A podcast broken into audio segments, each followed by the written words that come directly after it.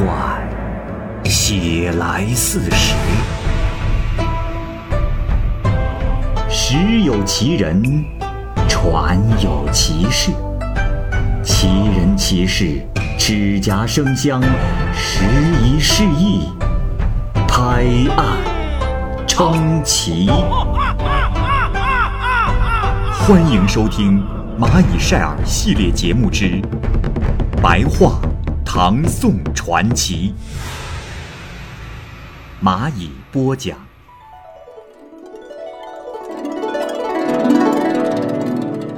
官司法。运州的法曹参军关某有个女仆人，姓钮。关某供给她衣食，当做仆人使用。这女佣人年纪渐渐大了，人们都叫她钮婆。这钮婆有一个孙子，叫做万儿，年纪呢只有五六岁，同钮婆一起在关家生活。关某的妻子呢，也有一个小男孩，叫做风六。风六和万儿差不多大。关某妻子所生下的男孩风六，就常同钮婆的孙子万儿一同玩耍。每次关某的妻子给风六做新衣裳，就一定会把换下来的旧衣裳送给万儿穿。有一天早晨啊，钮婆生气的说道：“哼，都是孩子，谁高贵？”谁有低贱不成？风六的衣服都是新的，而我的孙子，难道就该穿这些旧衣服吗？钮婆是非常的不满。这时，关某的妻子说：“风六是我儿子，你的孙子不过是个仆人家奴罢了。我呀，是觉得他和我儿子的年龄相仿。”才把这些旧衣服给他穿的，没想到好心却变成了驴肝肺。好，从现在开始，万儿连旧衣服也都没得穿了。牛婆笑着说：“ 这两个孩子真的有不同吗？”关某的妻子这时又说：“哼，当然不同。”奴仆怎么能同主人一样呢？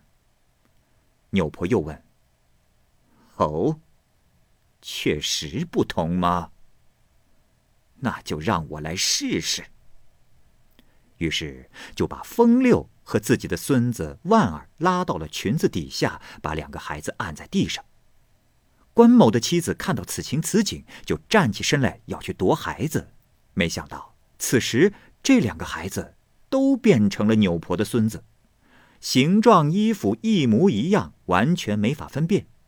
扭婆这是说：“ 这样还不一样吗？”关某的妻子非常的害怕，就同关某一起极其恳切的哀求他，并且说：“没想到我们家中竟有神人，我们再也不敢了。”从那以后，一家人都很尊敬钮婆，不敢再用过去对待佣人的态度对待她了。就这样，过了好长一段时间，这扭婆才肯把两个孩子又拽到裙子底下，往地下一摁，各自就又恢复了原来的面貌。关某呢，这时就让扭婆住到另外一间房子内，对待她很好，也不再让她干家务劳动了。就这样过了好几年。关某啊，打心眼里特别的憎恶扭婆，所以呢，就想暗中害死她。关某于是让妻子用酒灌醉牛婆，自己呢藏身于门后。牛婆快喝醉时，就用锄头击打他的头，正好打在了头上，牛婆就咕咚一声倒在了地上。二人凑近一看。扭婆倒地之后，竟变成了一根几尺长的立木。夫妻大喜，就赶紧命人用斧子劈开烧了。可是刚要烧尽，这扭婆又从屋子里面出来了，并且说：“先生，你为何如此残酷的对我呀？然后说说笑笑的，和从前一样，好像丝毫没有放在心上。可是没过多久，这运州城里的人就都知道了此事。关某不得已，想到观察使那里去解释一番。到了观察室那儿，进去相见的时候，就突然发现另一个关某已经在观察室那里把事情给说明白了，形体样貌和自己没有任何的区别。关某于是赶紧就往家里赶，等到了家。堂前已经有了的那个关某，又比他先回来了。关某的妻子啊，这时也无法辨认，就又向扭婆哀求、哭泣着下拜请求。过了很长时间，这两个关某就逐渐的靠近，变成了一个人。从这以后，关某家就再也没有害他的意思了。纽婆几十年。都生活在关某家，也没有遇到什么祸患。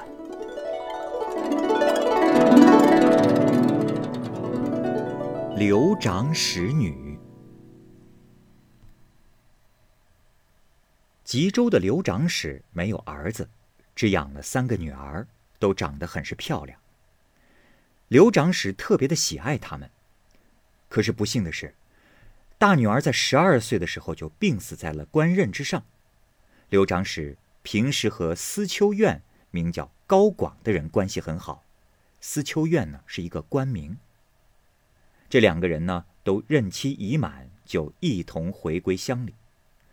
刘长史回归的船上呢，就载着女儿的灵柩。而思秋院的高广有个儿子，年龄是二十多岁，特别的聪明，仪表风度都很是潇洒。他们就一同来到了豫章郡。这时，因为江水结冰，船不能行走，就只好在原地等待。两船相隔有一百多步远，两家早晚是常相互来往。有一天夜里，高广的儿子一个人在船中读书。二更以后啊，有个丫鬟，年龄是十四五岁，容貌特别的美丽，一直走到了高广的儿子跟前，说：“公子。”刘长史船上的灯灭了，我来讨个火。高广的儿子呢，很喜欢他，就用话语去调戏他。那个丫鬟呢，也欣然凑了上去。丫鬟说：“嗯，公子啊，我其实不值得一看，我们家的小姐那才是艳丽无双呢。哎，公子啊，我替你牵个线，把她找来吧。”高公子是又惊又喜，以为这小姐正是刘长史活着的女儿。丫鬟又与他约定了时间，就走了。到了第二天晚上，那个丫鬟又来了，说：“公子，事情已经成功了，公子稍安勿躁。”高公子积极踊跃，立即站到了船外等着。当时晴空万里，月光是特别的明朗。不一会儿，远远的就看见一个女子从船后走了出来，跟着这个丫鬟一直走来。还差几十步未到的时候，就能看见这个女子光彩夺目，香气袭人。高公子控制不住自己的情感，就赶上前去扶她。那女子就顺势将身体投到了他的怀中，这情感更加的浓厚，姿态也更加的迷人。二人就一同来到了船中，情感倍增，协调融洽。自此之后，女子夜夜都来，情意是更加的深重。如此有一月有余。有一天，女子忽然对高公子说：“公子，我心中实有秘密，大概我要说了出来。”你不会嫌弃和为难于我吧？高公子说：“啊，姑娘请讲。”女子就说：“公子，我本是刘长史死去的女儿。我命中注定还要复生。我已经侍奉在公子的身边了。如果公子有意娶我，应当对家长说明，让他们知道。”高公子听后又惊又喜的说：“哦，人鬼结合，千载未有，正应永同枕席，还有什么比这个快乐的呢？”女子又说：“公子，我再过三天就一定会复活，到时，让人打开我的棺材，夜里，定要让我的脸接触一下风霜雨露，再给我一些稀粥，我就能活过来了。”高公子答应了。第二天早上啊，他就把这件事情告诉了父亲高广。高广虽然不是很相信。但是为此感到奇异，于是就让儿子去拜访刘长史，并把事情的经过全都说了一遍。刘夫人听到此话，倒是非常的不高兴，说道：“你，你是何居心？我女儿早已死去，现已腐烂，你连死了都不放过他。”于是坚决拒绝。这高公子啊，是再三的苦苦哀求。到了夜里，刘长史和夫人啊，都梦见了女儿对他们说：“父亲、母亲，我命中注定要死而复生。我与高升的结合是天意。我以为你们一定会高兴的答应，不成想，你们却吝惜固执到如此地步。”难道是不想让我复活吗？等到醒来之后，刘长史和夫人这才渐渐的觉悟，又因为女儿的长相和所穿着的衣服和高公子所说的一模一样，于是就答应了高公子。到了约定的期限，两家共同打开棺木，只见女子的姿色容貌特别的鲜艳，这身上啊。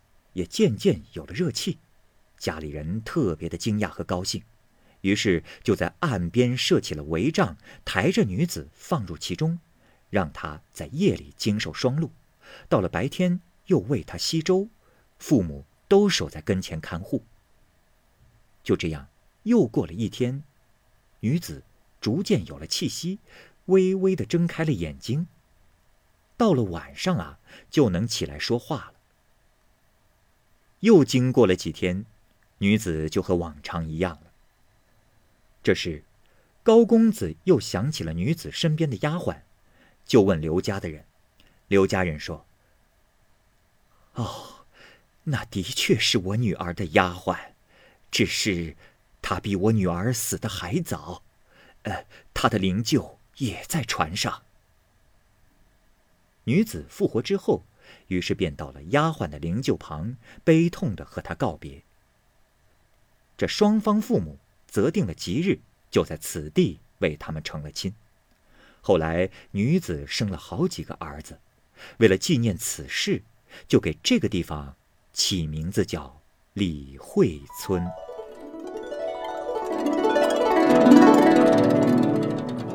王玄之。高密人王玄之，年轻时相貌俊美，很有风采。后来到蕲春县做县丞，离任后呢，又回到了家乡高密。王玄之的家在高密城的西边，他曾经在某天的傍晚，一个人倚靠在院门外，看见了一位女子从西边走了过来，要到城里去。女子长得是非常的漂亮，年纪大约在十八九岁。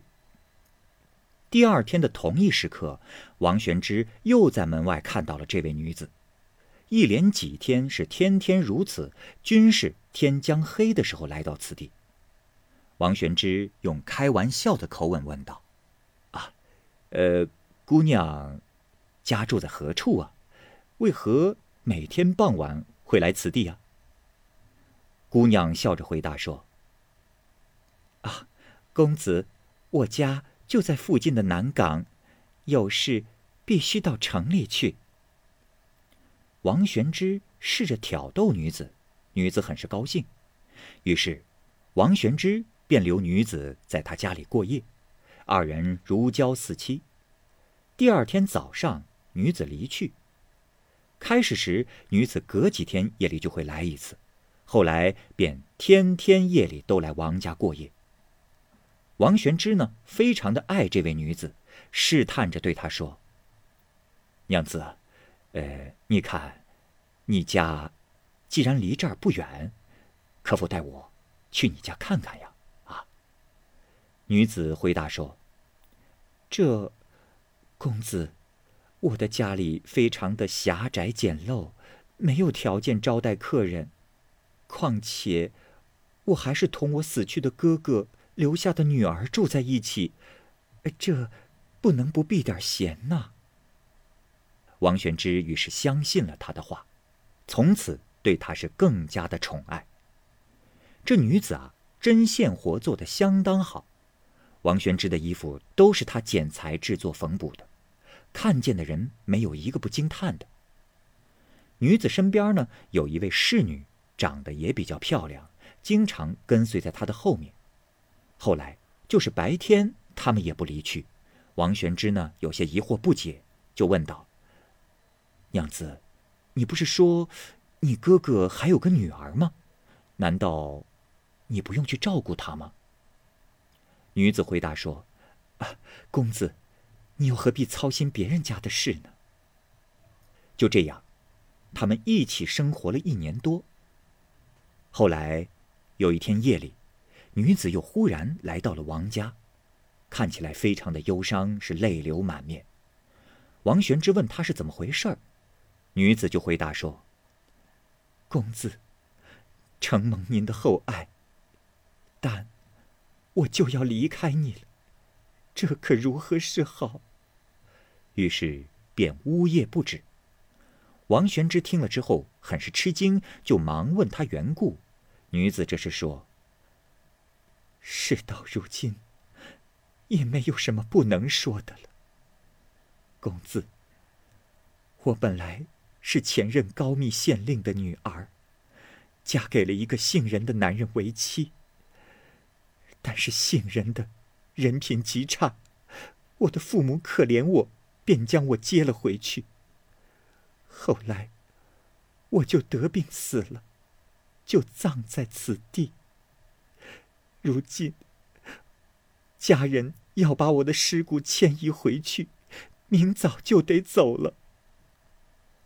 王玄之听到此话，尽管知道了他的前世之事，但也没有因此生一点嫌弃之意，反而是更加的悲痛惋惜。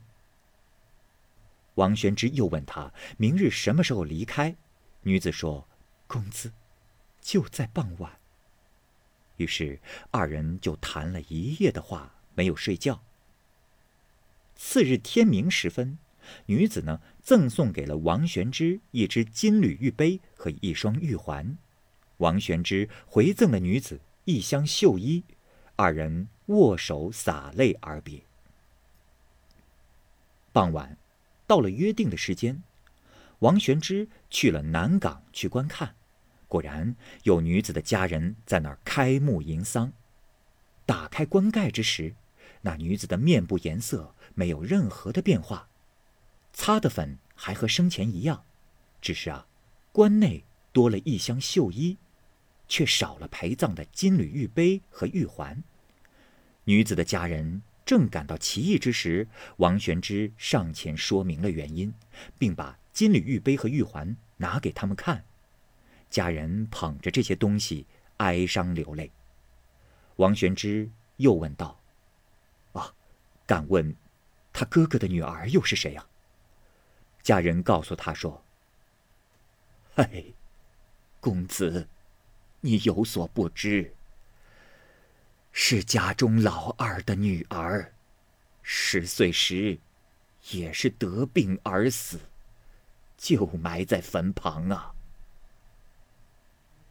这棺木之中啊，还放着一个木头人作为女子的侍女，她的样子就和跟随在女子旁边的侍女差不多。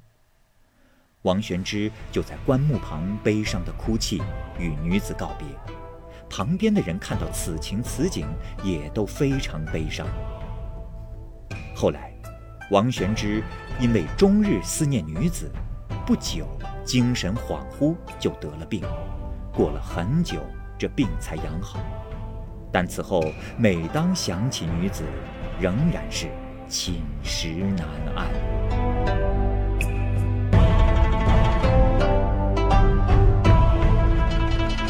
好，这个故事就先讲到这儿。欢迎您继续关注《蚂蚁晒尔》系列故事《白话唐宋传奇》。感谢您的收听，我是蚂蚁。